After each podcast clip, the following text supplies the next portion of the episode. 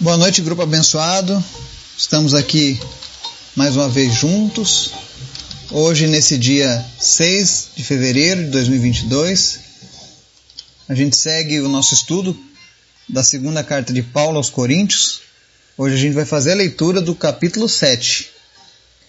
E nós vamos ver hoje a diferença da tristeza gerada pelo mundo e a tristeza que vem da parte de Deus em nossas vidas. Parece estranho quando a gente fala assim, mas você já vai entender o que que Paulo estava querendo dizer com isso.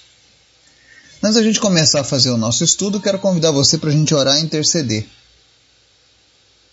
Senhor, muito obrigado pelo dia que tivemos. Ainda que alguns tenham tido um dia difícil, um dia de lutas, um dia, meu Deus, de expectativas frustradas, todo, todavia nós nos alegramos no Senhor, porque a nossa confiança sempre deve estar em Ti, Pai. O Senhor não falha, o Senhor é fiel às Tuas palavras. Obrigado pelas Tuas promessas, Jesus. E eu quero te apresentar aquelas pessoas que nos ouvem, que fazem parte do nosso grupo. Se teve alguém que teve um dia que não foi satisfatório, que encerra, meu Deus, esse dia com tristeza no coração. Em nome de Jesus, que venha a tua alegria. Que teu Espírito Santo venha sobre a vida dessa pessoa, transformando ela, Pai, agora nesse momento, em nome de Jesus. E onde havia tristeza, que comece, Senhor, a brotar a alegria que vem do Senhor, Pai. Em nome de Jesus, que essa pessoa possa iniciar a semana, a partir de amanhã, revigorada das suas energias e com as suas expectativas no Senhor, Pai. No nome de Jesus, nós te apresentamos os nossos projetos, os nossos sonhos, o desejo do nosso coração, Pai. Tudo aquilo que iremos enfrentar nessa semana, nós colocamos o Senhor à frente, Pai. E te pedimos nessa hora, Senhor, que nós possamos andar com confiança em Ti, confiança na Tua palavra. Te apresento em especial, meu Deus, a saúde da Dalva. Eu oro nesse momento, Deus, para que ela tenha uma plena recuperação. Em nome de Jesus, toda dor, tudo aquilo que não vem do Senhor, desapareça agora no nome de Jesus. Traz descanso, traz tranquilidade e traz saúde. Te apresentamos os enfermos, nós oramos pela cura de cada uma dessas pessoas, pelos nossos pedidos, aqueles que lutam contra o câncer, Covid, contra a influenza, não importa qual seja o vírus, qual seja a doença, diabetes, problemas cardíacos, o Senhor é o Deus que cura, o Senhor é o Deus que faz o milagre. Toma conta de cada uma dessas pessoas, Pai. Também queremos te pedir, Senhor, no nome de Jesus, abençoa a nossa nação, abençoa, Deus, as nossas crianças, o futuro da nossa nação, Pai. Em nome de Jesus. Também te peço, Pai, fala conosco através da tua palavra e nos ensina mais uma vez, Senhor. Nós precisamos ouvir a tua voz. Obrigado por tudo, Jesus. Amém. 2 Coríntios capítulo 7 diz o seguinte: Amados, visto que temos essas promessas, purifiquemo-nos de tudo o que contamina o corpo e o espírito, aperfeiçoando a santidade no temor de Deus. Concedam-nos lugar no coração de vocês. A ninguém prejudicamos, a ninguém causamos dano, a ninguém exploramos. Não digo isso para condená-los. Já disse que vocês estão em nosso coração para juntos morrermos ou vivermos. Tenho grande confiança em vocês e de vocês tenho muito orgulho. Sinto-me bastante encorajado. Minha alegria transborda em todas as tribulações, pois quando chegamos à Macedônia, não tivemos nenhum descanso, mas fomos atribulados de toda forma, conflitos externos, temores internos. Deus, porém, que consola os abatidos, consolou-nos com a chegada de Tito. E não apenas com a vinda dele, mas também com a consolação que vocês lhe deram. Ele nos falou da saudade, da tristeza e da preocupação de vocês por mim, de modo que minha alegria se tornou ainda maior. Mesmo que a minha carta tenha causado tristeza a vocês, não me arrependo. É verdade que a princípio me arrependi, pois percebi que a minha carta os entristeceu ainda que por pouco tempo. Além de encorajados, Ficamos mais contentes ainda ao ver como Tito estava alegre, porque seu espírito recebeu refrigério de todos vocês. Agora, porém, me alegro, não porque vocês foram entristecidos, mas porque a tristeza os levou ao arrependimento, pois vocês se entristeceram como Deus desejava, e de forma alguma foram prejudicados por nossa causa. A tristeza, segundo Deus, não produz remorso, mas sim um arrependimento que leva à salvação. E a tristeza, segundo o mundo, produz morte. Vejam o que essa tristeza, segundo Deus, produziu em vocês. Que dedicação, que desculpas, que indignação, que temor, que saudade, que preocupação, que desejo de ver a justiça feita. Em tudo vocês se mostraram inocentes a esse respeito. Assim, se escrevi não foi por causa daquele que cometeu o erro, nem daquele que foi prejudicado, mas para que diante de Deus vocês pudessem ver por vocês mesmos como são dedicados a nós. Por isso tudo fomos revigorados. Eu lhe tinha dito que estava orgulhoso de vocês, e vocês não me decepcionaram. Da mesma forma que era verdade tudo o que dissemos, o orgulho que temos de vocês diante de Tito também mostrou-se verdadeiro. E a afeição dele por vocês fica maior ainda quando lembra que todos vocês foram obedientes, recebendo-o com temor e tremor. Alegro-me por poder ter plena confiança em vocês. Amém. Nesse estudo de hoje, a gente vê o apóstolo Paulo de um jeito sempre sincero, se direcionando à sua igreja lá em Coríntio, a igreja que ele tanto sofria, tanto batalhava, né? E ele, no capítulo anterior, falou sobre as coisas que podiam nos afastar, nos contaminar, né? As más influências, né? E agora ele começa no versículo 1 dizendo: Purifiquemo-nos de tudo que contamina o corpo e o espírito. E essa aqui é uma passagem que chama a atenção. Às vezes as pessoas, eu ouvi muito ao longo dessa minha caminhada com Jesus. Pessoas querendo justificar, por exemplo, um vício. Ah, na Bíblia não proíbe o uso de drogas né? Mas se você olhar o que a palavra diz, ó, purifiquem-se de tudo que contamina o corpo e o espírito. Ou seja, tudo aquilo que fizer mal ao teu corpo, pelo excesso, ou porque realmente vai causar algum dano, a palavra de Deus fala: se purifique dessas coisas. Porque a gente parte da ideia na Bíblia de que o corpo nosso é templo do Espírito Santo de Deus. Então, como um templo, ele precisa ser cuidado. Nós precisamos cuidar desse corpo até o dia da nossa partida. Até o dia em que nós formos chamados para a glória. Até lá nós temos uma responsabilidade. E Paulo está dizendo: olha, purifiquem-se daquilo que contamina o corpo e o espírito. Então, por exemplo, quando você vê alguma coisa que é prejudicial que você tem, o hábito, e você tenta usar a desculpa de não, mas na Bíblia não proíbe isso. Lembre-se desse versículo. Purifiquem-se de tudo que contamina o corpo e o espírito. E o que é que contamina o espírito? Aquilo que os olhos veem, aquilo que nós ouvimos, aquilo que nos é ensinado que não está de acordo com a palavra de Deus, são coisas que contaminam o espírito. Esses dias eu estava conversando com alguém acerca do filme de terror, por exemplo. Você nota que quando uma criança assiste um filme de terror, geralmente, criança, adolescente, adulto, não importa. Se ela tiver que tomar uma água de madrugada, ela fica morrendo de medo de cruzar a sala. Porque o filme causou aquilo ali, contaminou o espírito. Então nós precisamos tomar cuidado com isso aí. São coisas que contaminam o espírito da pessoa.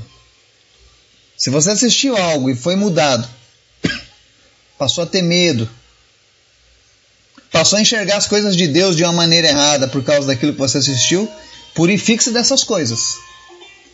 É isso que Paulo está dizendo, aperfeiçoando a santidade no temor de Deus, ou seja, entendendo que você está fazendo isso em obediência ao Senhor. Nos versos 2 ao 4, Paulo segue agora pedindo para que a igreja continue mantendo aquela compreensão com ele. Conceda-nos um lugar no coração de vocês, olha só. E ele diz: A ninguém prejudicamos, a ninguém causamos dano e a ninguém exploramos. Paulo era um homem íntegro. E ele mostra para aquela igreja que eles estavam com aquela igreja para o que der e vier. Ele diz: Olha, já disse que vocês estão em nosso coração para juntos morrermos ou vivermos. E ele fala: Olha, tenho grande confiança em vocês e, e tenho muito orgulho. Para você entender melhor isso, apesar de todas as lutas que Paulo tinha com a, com a igreja de Corinto, eles sempre atendiam às repreensões de Paulo como algo vindo da parte de Deus. E quando eles faziam isso, eles encorajavam Paulo a continuar. Se hoje nós temos, por exemplo, essas cartas, é porque Paulo viu que surtiu efeito na vida dos coríntios, surtiria efeito na, nas nossas vidas nos dias de hoje. E todas as vezes em que nós andamos em obediência com a palavra de Deus, nós estamos honrando a memória daqueles que lançaram esse fundamento através do Espírito Santo de Deus. Nós estamos alegrando o Senhor com a nossa obediência, com nossa compreensão. Nos versos 6 e 7, ele fala que isso era de uma maneira tal que ele começa assim: Deus, porém, que consola os abatidos. Nós temos um Deus que consola os abatidos. Se você está abatido agora nesse momento, saiba que você tem um Deus que te oferece um consolo, conforto nas horas difíceis. E com Paulo também não foi, não foi diferente. Ele estava atribulado quando chegou na, na Macedônia, né? Ele diz lá que não tinha descanso, era atribulado com conflitos internos, temores internos, conflitos externos. E aí a palavra diz que Deus envia Tito. Envia Tito para consolar Paulo. E o que consola Paulo não é apenas a presença de Tito, mas é quando Tito chega para Paulo e diz: Olha, Paulo, a igreja de Coríntios está mudada. Aquela carta que você fez a última vez, com aquela repreensão severa, confrontando eles, aquilo ali gerou uma tristeza por um período na vida deles, mas aquilo ali fez uma transformação. E ele diz assim: Olha, eles me consolaram, Paulo. Eu fui lá para mim falar com a igreja, para me oferecer algo, mas quando eu cheguei lá, eles me receberam em amor, eles me trouxeram alegria, eles me mostraram que o nosso trabalho não tem sido em vão. Por isso que se nós temos às vezes um líder que cuida de nós, alguém que é compromissado com a palavra, não existe alegria maior para um pastor, para um líder, quando ele vê o povo que ele está cuidando sendo transformado pela palavra de Deus. É uma sensação de dever cumprido. Você vê que Paulo e Tito se alegraram por isso, eles estavam passando a maior luta. Para eles aquilo ali era como você receber uma notícia que você ganhou na Mega Sena, numa loteria. Saber que o trabalho não estava sendo em vão e que aquelas pessoas estavam no caminho de Deus ainda. E aí ele explica, Paulo, no, nos versos 8 e 9, que realmente a carta que ele fez para eles, o objetivo de fato era, era causar um choque. Ele diz: Olha, no começo até pensei em me arrepender de escrever aquela carta, mas era necessária. Às vezes a gente não quer aceitar a repreensão, a gente não quer aceitar ser confrontado porque acha que é a melhor coisa. E nós vemos aqui nesse exemplo aqui de Paulo aos Coríntios que a repreensão ela, ela nos traz salvação quando ela vem da parte de Deus. E quando nós obedecemos. Ele diz: Olha, apesar da carta ter entristecido vocês, essa carta trouxe vocês a um arrependimento. E aí nos versos 10 e 11, Paulo explica que existem dois tipos de de tristezas. A tristeza operada por Deus e a tristeza operada no mundo. E ele mostra que a tristeza, quando ela vem da parte causada pela parte de Deus, como ali naquele momento, ou seja, eles receberam a palavra dura. E aquilo entristeceu os coríntios, porque eles viram que alguns estavam andando errado. Mas ao invés de eles ficarem apenas pensando, ah, Paulo é chato, Paulo fica só chamando a atenção da gente, né? Não, eles entenderam. Olha, nós precisamos melhorar, nós precisamos consertar algumas coisas. E aquilo ali trouxe um arrependimento sincero. Porque a tristeza, quando é operada por Deus, faz isso. Te leva a ter um arrependimento. Você não fica com raiva de Deus por Deus ter te chamado de pecador e por te mostrar os teus pecados. Pelo contrário, você entende que existe uma graça sendo disponibilizada para você agora e que você precisa abrir mão do pecado.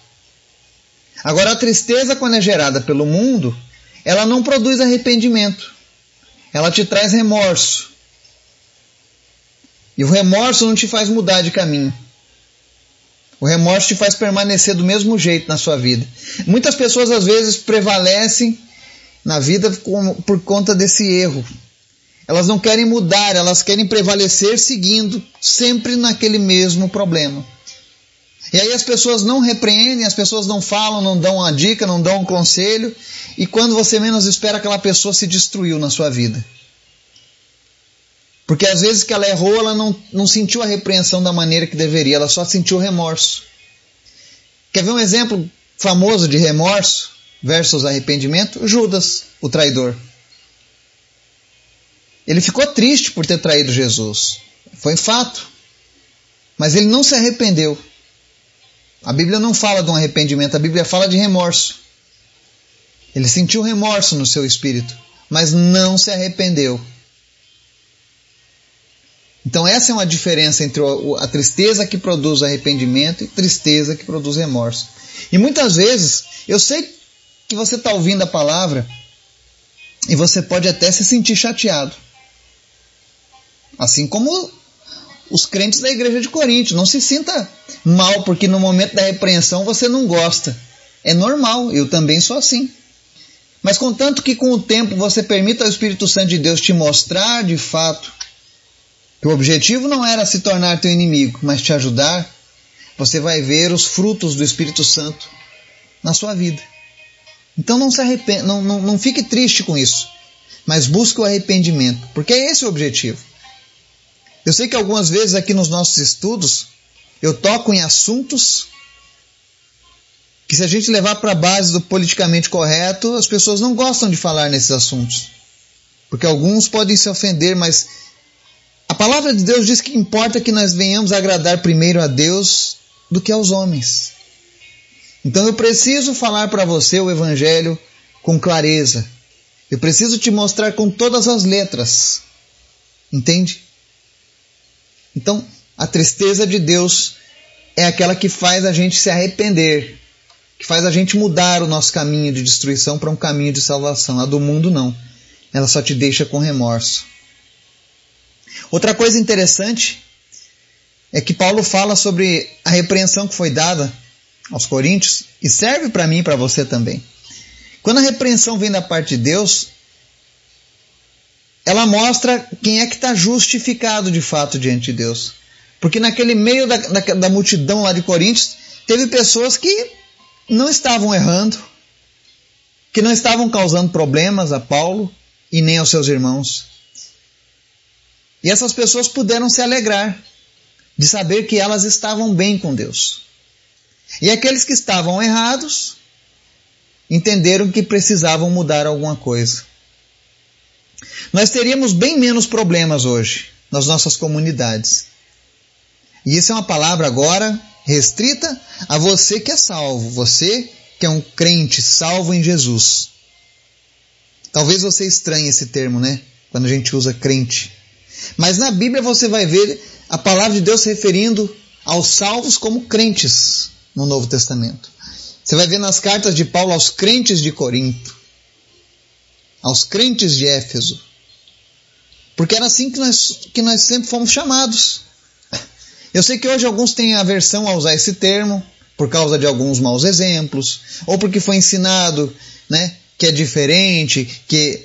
Eu não quero entrar nesse detalhe, mas eu quero partir para a Bíblia. E a Bíblia fala que são crentes. Então haviam os crentes que estavam andando de maneira torta e os crentes que estavam andando de maneira correta diante de Deus.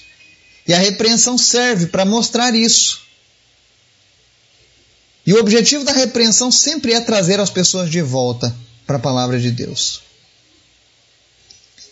E como deu certo lá no passado, isso continua dando certo até hoje. E você vai ver nos versos 13 a 16.